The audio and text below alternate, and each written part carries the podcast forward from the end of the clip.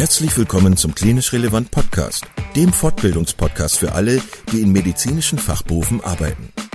Schön, dass du heute zuhörst. In unserem Podcast möchten wir dir medizinisches Fachwissen vermitteln, das du unmittelbar in deinem klinischen Alltag für deine PatientInnen gebrauchen kannst. Zweimal pro Woche, nämlich dienstags und samstags, veröffentlichen wir neue Folgen überall da, wo es Podcasts gibt. Schau dich auch gerne einmal auf unserer Webseite unter klinisch-relevant.de um. Denn hier findest du nicht nur Informationen über uns und unser Projekt, sondern auch viele Audio-, Video- und Live-Fortbildungen, die du buchen kannst. Wenn du Fragen oder Anregungen hast, melde dich doch gerne unter kontakt.klinisch-relevant.de. Und nun wünschen wir dir viel Spaß und viele Erkenntnisse bei unserer heutigen Podcast-Folge. Heute mit Dr. Caroline Bialon mit dem vierten Teil zum Thema Glücklich im Arztberuf. Liebe Caroline, ich habe ein viertes Mal das, ähm, wie sagt man, das Vergnügen. Vergnügen. Das, das Wort habe ich äh, gesucht. Ich habe ein viertes Mal das Vergnügen, mit dir zu sprechen über das Glücklichsein im Arztberuf. Und das tun wir deshalb, weil du nämlich ein Buch darüber geschrieben hast. Das erkläre ich nur ganz kurz für diejenigen, die, die dich noch nicht gehört haben, denn wir haben ja schon ähm, ein paar andere Folgen mit dir aufgenommen. Glücklich sein im Arztberuf, das ist gar nicht so einfach, haben wir festgestellt. Ähm, nicht nur, weil es für andere Menschen, die nicht Ärzte sind, auch schwierig sein kann, sondern weil eben uns Ärzten und Ärztinnen natürlich auch einfach ja so ein paar spezielle Dinge im Weg stehen können. Ähm, wir haben schon in der ersten Folge darüber gesprochen, was Glück eigentlich ist. Wir haben darüber gesprochen, was man konkret tun kann, wenn man feststellt, dass man nicht glücklich ist mit seinem Beruf, mit seinem Leben. Und dann haben wir eigentlich angefangen, so ein bisschen das nochmal runterzubrechen für spezielle ähm, Phasen des Arztseins. Weil äh, ja, da gibt es ja gravierende Unterschiede. Also ob man jetzt äh, direkt im Studium steckt oder äh, ja in der Ausbildung oder ob man vielleicht schon Assistenzarzt ist oder Oberarzt oder Chefarzt. Das sind ja nochmal ganz andere Konstellationen. So das letzte Mal haben wir ja, wie gesagt, über die Studenten gesprochen, über die jungen, äh, heranreifenden Mediziner. Und heute wollen wir uns so ein bisschen einschießen auf die ja etwas gesettelten ähm, Fachärzte und Assistenzärzte. Du hast es, glaube ich, das, äh, so schön in deinem Buch die Rush Hour des Lebens genannt.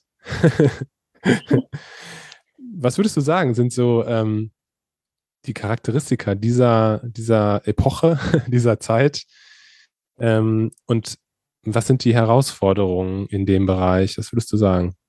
Also erstmal hallo lieber Kai, vielen Dank, dass ich wieder da sein darf. Und ähm, ja, so diese Rush Hour, der Begriff stammt übrigens nicht von mir. Ich weiß aber leider nicht mehr auch, auf wen das Originalzitat zurückgeht, aber ich fand ihn super. Ähm, was so in der Lebensphase, ähm, das ist natürlich jetzt sehr individuell unterschiedlich, wie ausgeprägt ist und welche Themen da dann wirklich im Leben des Einzelnen präsent sind, aber es kommt eben mehreres zusammen. Also einerseits die berufliche Karriereentwicklung, der, der berufliche Werdegang, auch da durchaus dann mehr und mehr Verantwortung zu übernehmen, auch sozusagen die komplizierteren Dinge äh, und Dienste zu übernehmen, ähm, als jetzt so unmittelbar als Berufsanfänger. Und dann kommen eben so diese Themen außerberuflich dazu, wie zum Beispiel Beziehungen ähm, festigen, Familie gründen, ähm, oft ja dann auch irgendwie mit einem Familienheim, äh, so Nestbau, ob, was ja dann für viele auch zum Beispiel mit Immobilienkauf und dann eben Baumaßnahmen, Renovierungen oder sonst was zu tun hat, was ja dann auch so Themen sind, die schwerwiegend sind, aber mit denen sich die meisten von uns noch nie beschäftigt haben und die dann einfach auch Raum und Engagement brauchen. Ähm, ja, und damit einhergehend auch häufig eine höhere finanzielle Belastung als in den früheren Lebensphasen, wo man eben häufig doch eher auf sich allein, ja, nur sich um sich selber kümmern musste, vielleicht auch auf sich allein gestellt war, aber ähm, auch nur für sich selber die Verantwortung hatte. Und ähm, ja, mit der Paarbeziehung geht es idealerweise einher, dass man sich auch miteinander abstimmt, was dann so eben nicht nur die eigenen Ziele sind, sondern eben auch Gemeinsame, wo man, wo der andere vielleicht hin möchte. Und dann geht auch wiederum idealerweise eine Kompromisssuche ähm, einher, auch einfach ein Abstecken von Möglichkeiten. Und ähm, ja, man weiß dann ja auch nicht, was so passiert ähm, mit Kindern von unerfüllten Kinderwunsch bis unerwarteten Drillingen. Ähm, ist da ja alles drin von äh, einem unkomplizierten Verlauf mit äh, gesunden Kind bis hin auch zu einem Kind, das vielleicht mehr Unterstützung braucht und, und so weiter und so weiter. Also plötzlich steht man vor ähm, ja, einem ganzen Bündel an, an äh, Themen, die alle irgendwie gleichzeitig wichtig sind und auch ähm, ja doch eine gewisse Bearbeitungsdringlichkeit haben. Ja, und dann fühlt man sich schon mitunter wie in der Rush Hour. Wir haben ja das letzte Mal darüber gesprochen, dass ja ähm, als Medizinstudent, als Medizinstudentin ist es ja so, dass man ja eigentlich wenig oder gar keine, in, der Regel gar keine Verantwortung für irgendwelche anderen Menschen hat ähm, und sich eigentlich voll aufs Lernen und ähm, Ausbilden ähm, konzentrieren kann. Auf der anderen Seite ist es so, dass man einfach einen riesigen Wissens, äh, ganz viel Wissen in sich hineinbringen muss. Und das switcht ja dann sozusagen in diese Phase rein, also dass, dass man ähm, eine gewisse Routine hat, dass man auch sich ähm, ja sicher fühlt, vielleicht in der einen oder anderen Situation hoffentlich ähm, so ein bisschen Routine in dem Job gefunden hat. Aber jetzt geht diese andere Seite wieder auf, diese die persönliche Seite auf, wo ähm, wie du es gesagt hast, ganz viele Herausforderungen warten, äh, die man noch nie gemeistert hat in seinem Leben. Konkret, was würdest du sagen? Also, was sind so deine Tipps, die, ähm, die einem vielleicht helfen können, können, dann trotzdem alles unter einen Hut zu bringen, wenn das überhaupt irgendwie möglich ist? Du hast es gerade schon gesagt, es hat ja auch was mit Absprache zu tun, mit dem ähm, Lebenspartner, äh, der Lebenspartnerin, die man hat. Ähm, ja, welche Tipps kannst du da den Hörerinnen und Hörern geben? Ähm, ja, also das eine ist die Kommunikation. Wirklich eben sich, sich absprechen und auch das, was wir schon in den anderen Phasen davor hatten, was für einen selber galt, wie was will ich überhaupt, was ist mir wichtig und so weiter, das auch wirklich auf das Private zu übernehmen. Also im besten Fall ist es ja auch so, dass die Kompetenzen über das reine Fachwissen hinaus, die man dann optimalerweise schon erworben hat oder die man eben auch so für seine eigene Persönlichkeit weiter erwerben möchte, dass man die durchaus auch im Umgang auf das häusliche äh, Umfeld und das persönliche Umfeld auch übertragen kann. Also ähm, dass man eben dann nicht nur im Beruf guckt, ja, wie, wo will ich hin und wie kann ich da auch gut für mich sorgen, dass ich da nicht ausbrenne, ähm, dass ich das auch aufs Private mit übernehme. Und das ist ja auch so ein bisschen paradox, dass in einem, in einem Unternehmen oder letztlich auch in einem Stationsalltag wissen wir ganz genau, äh, dass wir bestimmte Strukturen brauchen, damit es läuft.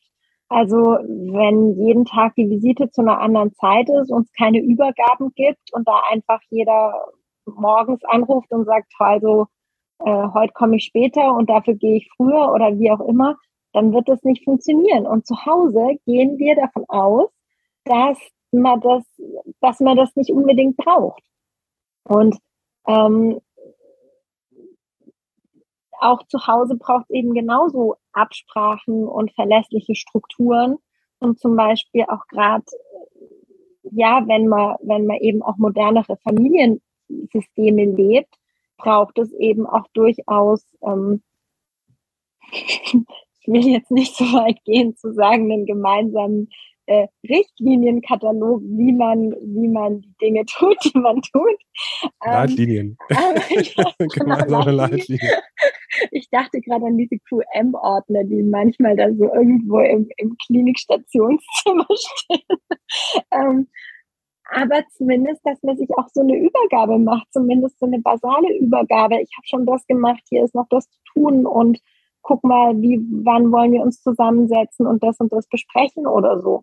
Mhm. Und das würden wir auf, im, im Business-Alltag und eben auch im, im klinischen Alltag wäre uns das total logisch, das so zu tun. Aber privat ähm, fällt es so ein bisschen hinten runter. Und was mir in der Vorbereitung auf die heutige Folge nochmal so klar geworden ist, ist, dass ja diesen Wandel, den die Gesellschaft durchlebt die letzten Jahrzehnte, also gerade von dieser äh, paternalistischen Gesellschaft wirklich zu so einer ähm, Gleichwertigkeit von Mann und Frau, dass das im medizinischen Setting ganz, also glaube ich, besonders hoch ähm, auch die Problematik ist, weil ja einfach inzwischen so viele Frauen Ärztinnen werden. Und dadurch ist es, ähm, das war ja früher total geschickt, da war der Mann der Arzt und der war auch der Familienvater und der hatte seine Rolle und da war einfach ganz klar, was der im Beruf zu tun hat, was der privat zu tun hat und fertig aus. Und ähm, jetzt müssen eben gerade die Frauen, aber letztlich ähm, auch genauso sehr die Männer, ähm, ja ihre Rolle ganz neu finden. Und im Arztberuf ja auch. Also, und im Arztberuf ist es ja immer dieses Spagat zwischen Empathie einlassen, aber trotzdem abgrenzen. Zwischen dem Idealismus, aber auch dem Pragmatismus, zwischen dem fachlichen Wissen und dem Anwenden können. Und ähm, jetzt eben auch zwischen dem Arbeiten und Familie. Mhm. Mir fällt gerade einfach, mir fallen die Gespräche mit Professor Garnem ein in dem Zusammenhang. Mhm. Ähm, die ja, also der ja, falls das, wer das nicht weiß, der hat ja ähm, ein Buch geschrieben über Zeitmanagement für Ärzte und der hat ja dieses äh, Jonglage-Modell geprägt ja, und äh, genau. da geht es ja darum, dass man eben zu bestimmten Zeiten seiner, seiner Karriere bestimmte Bälle eben besonders hoch werfen muss. Mhm. Ähm, wobei andere dann vielleicht in dem Moment nicht in der Hand sind. Ne? Also das mhm. ist ja genau das, wovon du, wovon du auch gerade sprichst. Ja. Und ähm, ja, also das hat ganz viel mit Zeitmanagement und Priorisierung und so weiter zu tun, dass man eben nicht aus dem aus dem Tritt kommt und dass man eben nicht eingeholt wird von äh, von Dingen, die man vielleicht vernachlässigt hat. Und ähm, wenn es dann am Ende die die Beziehung ist, die ja vielleicht dann äh, ja total an an äh, Tiefe oder oder äh, oder so verliert, dass man gar keinen Kontakt mehr hat zueinander. Das ist, äh, glaube ich, sehr herausfordernd. Ähm, und klar, das ist natürlich auch, das klingt natürlich auch sehr, wie soll man sagen, langweilig, dass man sich das immer so, da muss man sich Termine machen und dann muss man das einmal die Woche muss man sich zusammen treffen, so Date-Night-mäßig. Ja. Ähm, aber ja, ich glaube, es funktioniert sonst nicht, ne? Weil man dann sonst irgendwie auf der Couch liegt und ähm, noch, noch was guckt und dann schnell ins Bett geht, ne? Oder ein Buch liest. Genau. Also was, was an, äh, was ich bei Professor Garnem auch ganz toll fand, war dieses, wie er das geschildert hat mit diesen unterschiedlichen Konten, in die man einzahlt sozusagen. Und ähm, dass es schon so ist, ich kann nicht alle Konten gleichzeitig füttern. Und ich ich muss das einfach auch im Blick haben. Also diese regelmäßigen Bilanzziehungen, einfach auch zu sagen, zahle ich da jetzt noch genug ein, dass es halt gerade so geht?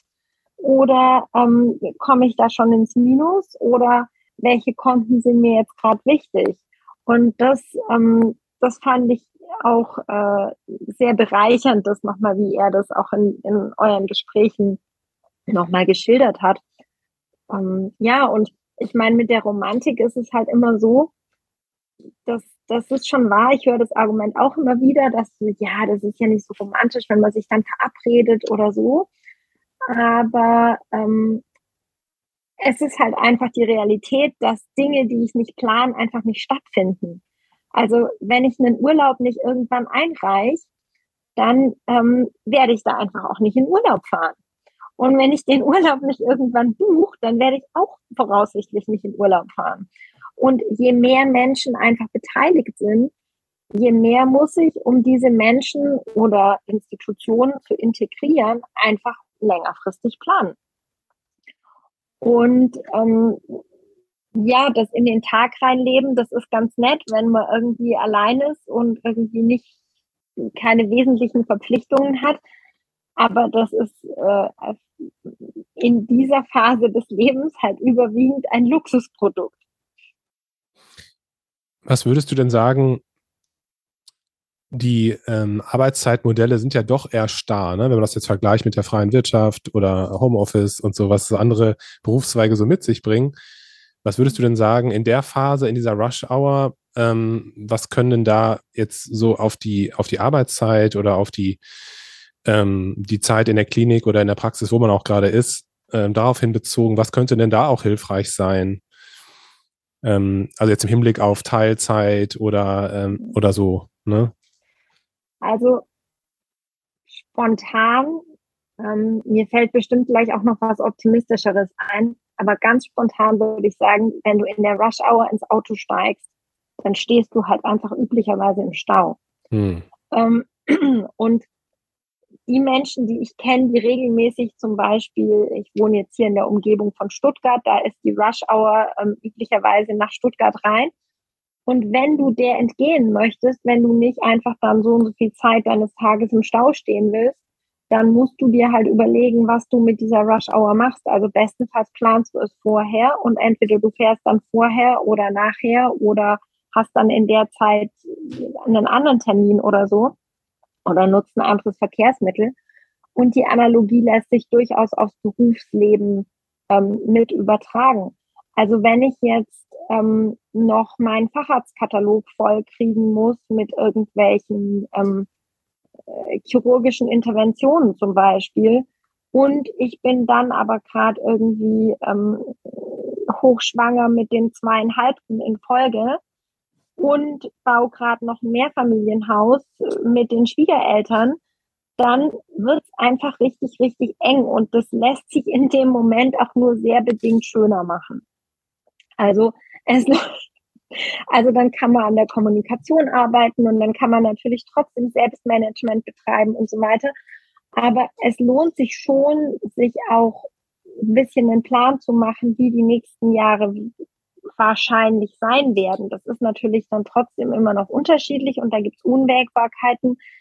Aber es ist halt ein Unterschied, ob ich jetzt so ganz blind in den Fluss des Lebens springe und sage, ja, irgendwas wird schon passieren, oder ob ich klar die Strömung mitnehme, aber wenigstens so ein bisschen weiß, wo ich dahin möchte. Mhm. Und ja, ähm, ja, genau. Entschuldigung, ich wollte dich nicht unterbrechen, aber wie fiel gerade das mit dem, mit dem Tischtuch ein? Ne? Also wenn das Tischtuch halt, ähm, wenn du an der einen Seite ziehst, dann ist die, der Tisch halt an einer Stelle dann nackig, ne? Also genau, kannst du genau, nichts machen. So, genau. Ja, ja, ich weiß, was du meinst. Und das mit der, äh, mit der Rush Hour und dem Stau, das, äh, das finde ich ist ein schönes Bild. Auch ich habe schon oft in Stuttgart im Stau gestanden. Ja, und da sind es oft echt ja Minuten. Also da ist es wirklich so eine Viertelstunde hin oder her entscheidet da. Mhm. Und ich meine, natürlich, jeder macht einen, jeder fährt mal zur falschen Zeit los oder so. Mhm. Aber ähm, wenn du halt dann in allen Bereichen sozusagen das halt einfach passieren lässt, dann wird es halt schwierig. Und ähm, was ich mir schon auch nochmal ähm, echt überlegt habe, ist, ist, dass es halt schon so ist, dass wir sind als Ärzte letztlich auch einfach Führungspersonen im Gesundheitssystem das und auch meistens ja im Stationsalltag von dem, wie wir, äh, wie wir in der Position sind, ähm, auch den Patienten gegenüber. Und da ist es so, wenn wir eben oft geht es ja dann auch diese Klage, ja, wir verdienen da vielleicht nicht genug dafür und für die Qualifikation und so weiter. Aber wir müssen uns einfach klar sein, dass eine Führungsperson auch jemand ist, der Führung übernimmt. Und wenn ich Führung übernehme, dann bedeutet das, dass ich einerseits auch Freiheit habe, aber dass ich auch echt Verantwortung übernehmen muss. Mhm.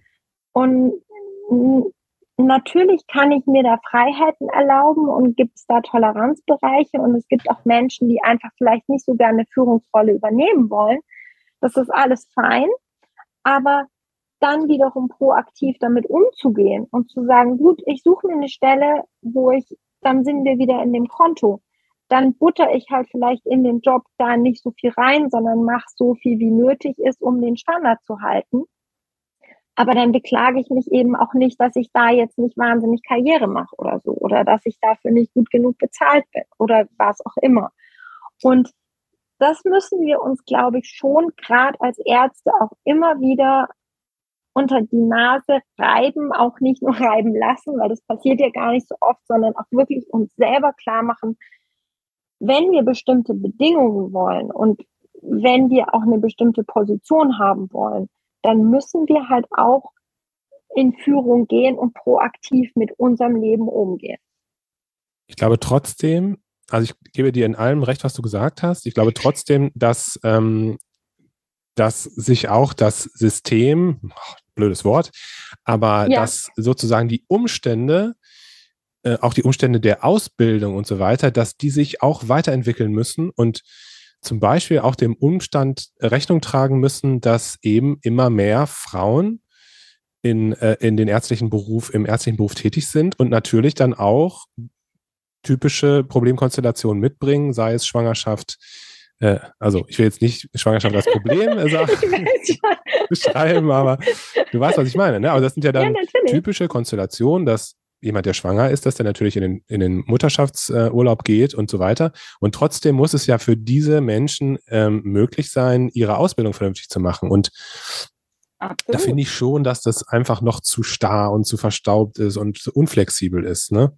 Ist es. Ähm, und da haben wir uns aber auch leider, ähm, also erstens mal war es ja einfach durch dieses äh, männerdominierte und ja auch sehr dominante, auch dem Patienten gege gegenüber war ja der Arzt durchaus, also das war ja auch so dieses Halbgott im Weiß und sehr so von oben nach unten und da sind wir ja auch gerade am rausarbeiten, wie ist überhaupt dann der richtige Umgang, wie ist die richtige Kommunikation, wie positioniere ich mich dann wirklich auch in Bezug auf den Patienten? Und dass es im System natürlich schon so ist, dass wir Ärzte uns da auch bisschen so eine Zwischengeneration, ich würde sagen, so ein bisschen älter als deine und meine Generation, sich da auch ein bisschen hat die Butter vom Brot nehmen lassen aus der guten Intention, dass wir gleicher werden müssen, dass es eben nicht mehr um oben und unten, um sowas Dominantes und was Untergeordnetes geht, aber dass es eben jetzt nicht mehr um so eine diktatorische Führung geht, sondern um das, was ja im Management, letztlich sind es ja auch Management-Diskussionen. Ne? Klar, es gibt noch so Unternehmen, die so geführt sind, so von oben nach unten, aber eigentlich die modernen und die, die es vormachen, wie man sich es eigentlich wünschen würde, auch so New Work Bewegung und so.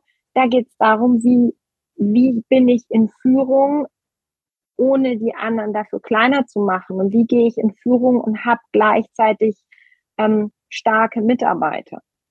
Und das müssen wir Ärzte genauso lernen, ja, ja.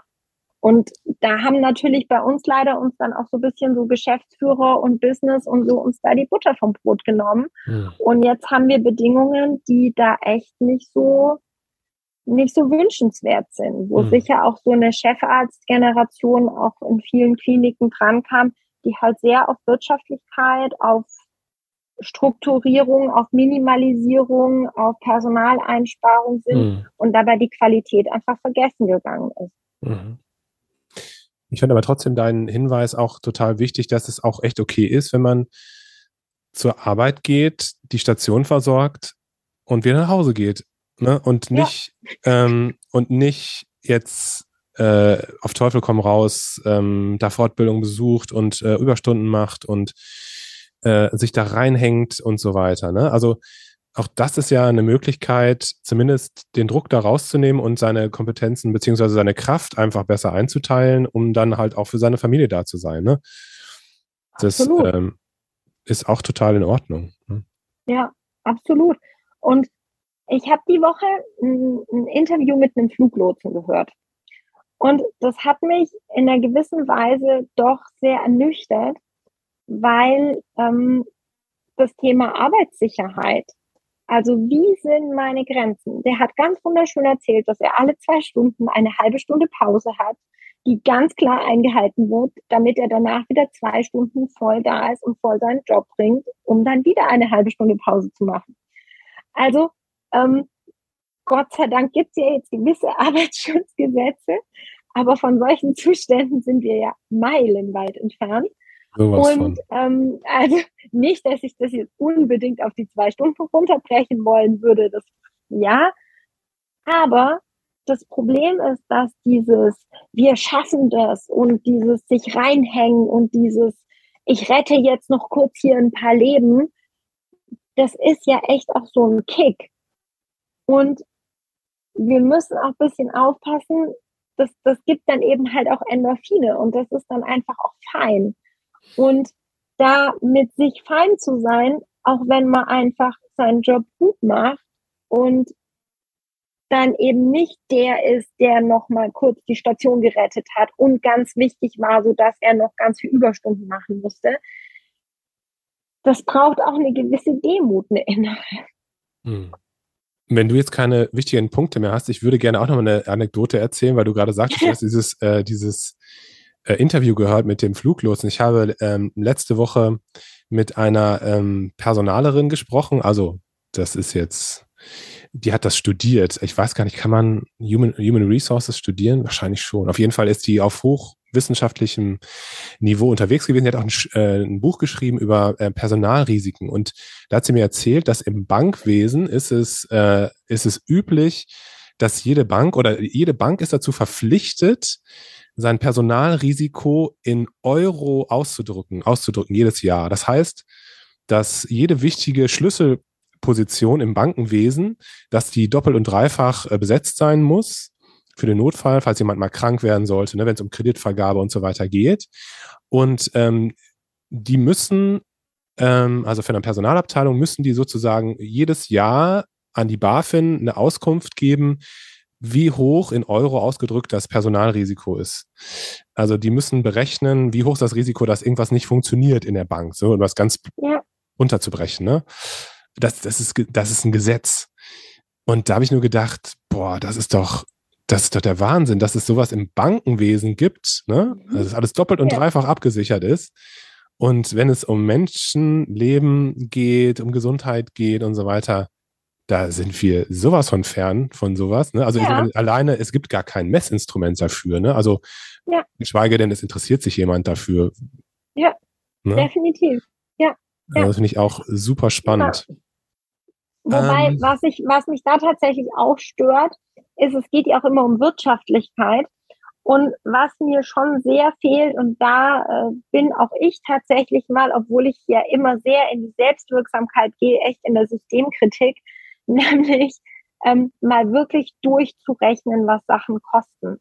Mhm. Also ich bin der Meinung, dass wir es uns eigentlich nicht leisten können, Ärztinnen auszubilden und die dann einfach nicht wieder anständig in den Arbeitsalltag zu integrieren, weil es ist einfach so teuer, einen Arzt auszubilden, der dann auch noch ähm, die Erfahrung hat und so weiter. Und diese Menschen dann nicht, die, die muss man eigentlich pflegen als Ressource und eben auch die, den Ärzte so zu verheizen, wie das ja einfach auch durch diese Einsparungen und so passiert. Ähm, da ist es tatsächlich so, dass ich das schon dem System in Anführungszeichen ankreide, sich diese Mühe, das wirklich auszurechnen, nie gemacht zu haben. Und da spart man irgendwie sozusagen an, an so, an so Kleinkram oder an jedes Krankenhaus rechnet so ein bisschen so bei sich und macht da so seine Berechnung und dann ist es doch einfach viel günstiger, wenn die Stelle mal nicht besetzt ist, dann muss man doch kein Gehalt zahlen oder wenn ich Kollegen XY aus irgendeinem fernen Land einkaufe, dann ist es ja viel günstiger. Aber effektiv die Zeit, auf die ich brauche, jemand neu einzulernen, den auf das gleiche Kompetenzniveau zu bringen, dass der wirklich allein seine Sachen machen kann, ähm, dass ich den wirklich allein laufen lassen kann. Ähm, das ist meines Erachtens deutlich teurer und da gibt es ja auch Berechnungen dazu. Ähm, und da, da gibt es ja durchaus auch Modelle. Und da bin ich zum Beispiel, wo ich das sehr schön so populärwissenschaftlich ausgedrückt fand, ist in dem Buch ähm, von John Strelacki, der hat dieses Buch Das Café am Rande der Welt geschrieben. Und von dem gibt es auch ein Buch, das heißt The Big Five for Life. Und da geht es tatsächlich okay. genau um solche, um solche Sachen, dass einfach, wenn ich Mitarbeiter habe, die nicht wirklich dafür brennen, was sie da tun und für die das einfach nur irgendein Job ist, den die irgendwie machen, dass das einfach für alle total negativ ist. Hm. Und ähm, diese freien Stellen und dieses Personalverheizen, dass das einfach äußerst unwirtschaftlich ist. Und das, äh, ja, ich denke letztlich, letztlich ist es dann aber halt auch, wie viel machen wir mit? Also was mir immer wieder auch von Kollegen kommt, ist, ja, wir müssen halt solidarisch sein. Aber Solidarität ist immer zweiseitig. Solidarität ist nicht, ich gebe und gebe und gebe hm. und die anderen nutzen es aus. Das ist nicht Solidarität. Und tatsächlich, ja, ist dann die Frage, ich meine, du hast es faktisch gemacht, ich habe es faktisch gemacht, diese Demokratie mit Füßen, dann wirklich zu sagen, kann ich dieses System mittragen? Mhm. Und wenn ich in einem Haus oder in einer Institution immer wieder an diese Grenze stoße, kann ich diese Institution wirklich weiter unterstützen durch meine Arbeitskraft, durch meine Lebenszeit und durch mein Können und Wissen, was ich dafür habe. Und das andere, und das finde ich gehört schon auch dazu, ähm, ja, wir haben Abgeordnete, wir haben Bundestagsabgeordnete, wir haben Landtagsabgeordnete. Wer hat das letzte Mal einem vom Gesundheitsausschuss eine E-Mail geschrieben? Und das geht. Also man denkt dann immer, ja, oh Gott, die antworten ja nicht und was hm. ist ich. Nein, bei uns im, im, im Wahlkreis ist zum Beispiel einer, der ist im Gesundheitsausschuss. Von dem habe ich, dem habe ich zweimal geschrieben. Ich habe zweimal eine persönliche Antwort bekommen, die nicht aus der Maschine war. Und es war tatsächlich so, dass man das Gefühl hatte, okay, der Mann hat sich da Gedanken gemacht. Mhm. Das fand ich total beachtlich. Echt, echt weites Feld, ne? Alter Schwede. ähm, äh, letztlich geht es ja immer wieder da, ganz einfach darum, Verlassen der Opferrolle. Mhm. Und mit Verlassen der Opferrolle ja auch Verlassen der Depression, weil Opfer sein ist ausgeliefert sein und das bedeutet letztlich ein total hohes Risiko für Depression. Und das ist wiederum das totale Gegenteil zu Glück. Und da sind wir wieder beim Thema. Und es geht immer, ja, das hast du sehr schön wieder drum gerissen, das Steuer. Und es geht immer darum zu schauen, was kann ich beeinflussen, ähm, was kann ich ändern, was kann ich nicht ändern, wo stecke ich meine Energie rein. Ne? Also ja, äh, ist das genau. was, was sinnvoll ist äh, oder ne? Ja. Das ist ja auch was, dass man, dass ich häufig feststelle, dass so, dass manche Leute so gegen Wände rennen, die sie eigentlich gar nicht wo es sich eigentlich gar nicht lohnt, sich reinzuhängen. Ne? Und genau. was ich als letztes noch sagen wollte, ist ja das, was du auch gerade angesprochen hast, so dieses, ähm, dieses Verheizen von äh, ja, hoch ausgebildeten, teuer ausgebildeten Menschen. Da kommt mir auch gerade noch mal so aus aktuellem An Anlass äh, die Idee mit oder, oder dieser Impuls mit mit den ganzen Leihärzten, die es ja gibt, die für 138 ja. Euro die Stunde ja. äh, auf den Stationen arbeiten, weil keiner da ist. Und ähm, ja das ist einfach so, dass das ist so die richtige Perversität des Ganzen. Ne? Also da, mhm. da wird das System ad, ad absurdum geführt. Oh mein Gott. Ja. Ja, absolut. Das ist ja total verrückt. Ne? Also ja. dieses Geld, was da dann ausgegeben wird, ja. Ähm, das hätte man sicherlich anders äh, investieren können. Caroline, danke. Ein ich viertes Mal. ich merke gerade, ich bin gerade so in so einem richtigen äh, Diskussionsmodus. Also wir könnten sicherlich hier noch weiter, weiter lange sprechen. Aber ähm, wir machen hier einen Punkt. Und das nächste Mal haben wir uns darauf geeinigt, dass wir sprechen über die Besonderheiten dieser Phase von ähm, den Chefärzten und den total hocherfahrenen Kollegen, die vielleicht auch so ein bisschen schon ans Ende ihrer Karriere reichen und äh, ja, ja da gibt es ja auch nochmal. Das, nächstes mal. das nächste Mal reden wir über die Leuchttürme. Über die Leuchttürme und ähm, hatte ich ja letztes Mal schon gesagt, das ist was, was mich total interessiert. Äh, die Leute, die, die sagen, die haben schon alles erlebt, die haben schon alles gesehen. Ja. Ähm, ne?